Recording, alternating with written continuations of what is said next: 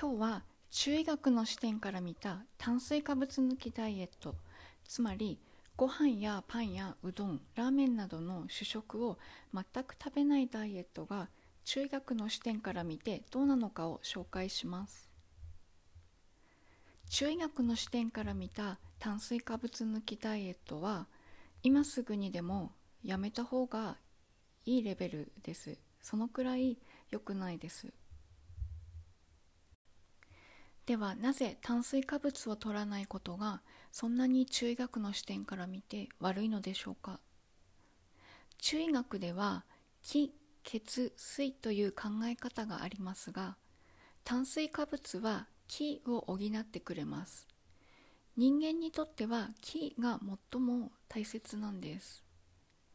血と水水っていうのは血液以外の体内にある水のことなんですが血と水はなんとなくイメージできるかと思いますが気は分かりにくいですよね。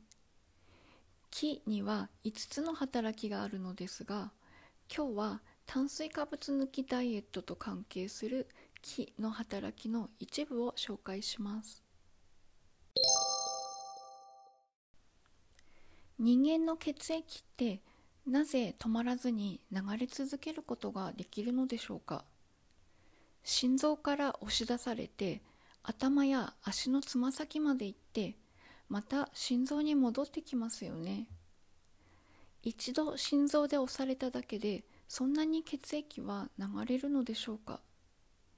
中医学では気が絶えず血液を押しているというか動かしていると考えます。体内にある各臓器も同じ考え方です。臓器自体はなぜ動くのかというと気が動かしているからと中医学では考えます。例えるならば中医学でいう気は体内の兵隊さんのようなものでしょうか。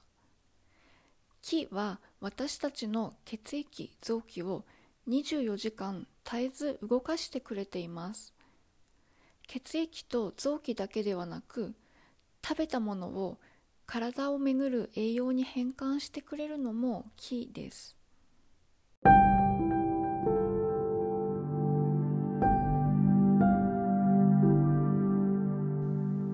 つまり炭水化物を全く取らずにいると木はだんだん衰えてきます。そうすると臓器の働きが弱くなり食べたものから変換される栄養が激減しさらには血液も流れないどころか作られなくなります。そのため筋肉に栄養がいかず痩せこけます。疲れやすくなります。それは半端ない疲労感です。体重は減ったとしても心臓の気臓器の気も弱くなったら命に関わります。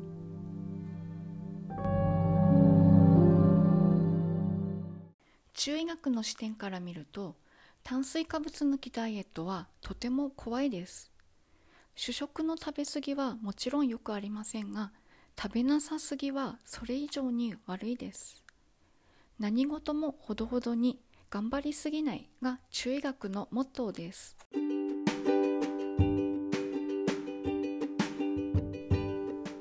本日は聞いていただいてありがとうございました。